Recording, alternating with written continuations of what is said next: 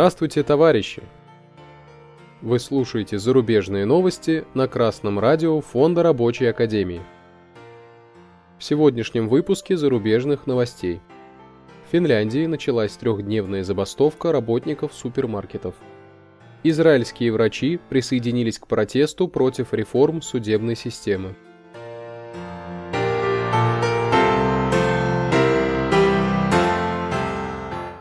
Интерфакс со ссылкой на финские СМИ сообщает, что в Финляндии прошла забастовка работников розничной торговли, которая длилась три дня. Бастующие требуют улучшения условий труда. Трудовой спор возник между Ассоциацией торговли, представляющей работодателей, и профсоюзом работников сферы услуг. Договориться пока не удалось. Бастовать будут работники гипермаркетов Кеско и С-Рихма по всей стране. Точки этих сетей в дни акции будут закрыты. Не работают и рынки в некоторых городах, региональные терминалы логистических услуг Кеско. Бастуют также работники сетей K-City Market, Призма и Lidl.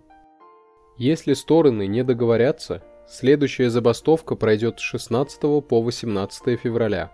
Тогда будут закрыты 415 магазинов по всей Финляндии. Предполагается, что тогда будут бастовать 26 тысяч работников. Товарищи трудящиеся, с помощью коллективной забастовки можно решать общие для коллектива проблемы.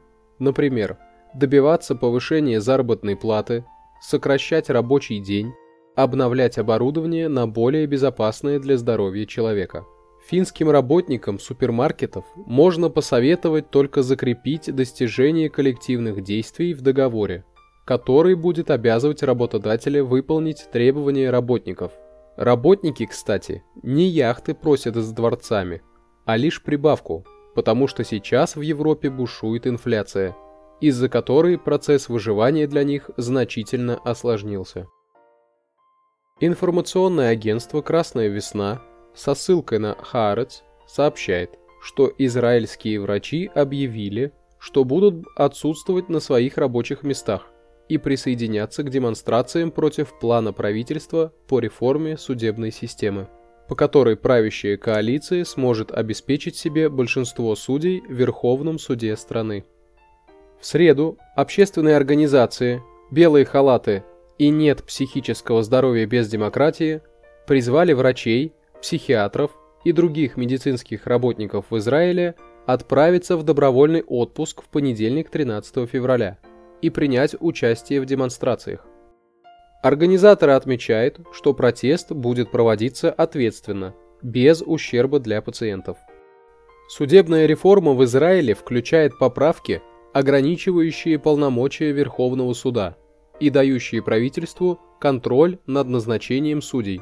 Оппозиция считает, что план судебной реформы представляет собой начало конца демократии. В кризисные времена становится понятно, кто кому друг, а кто кому враг. Демократия, как выясняется, это тоже диктатура, которая исполняет волю правящего класса.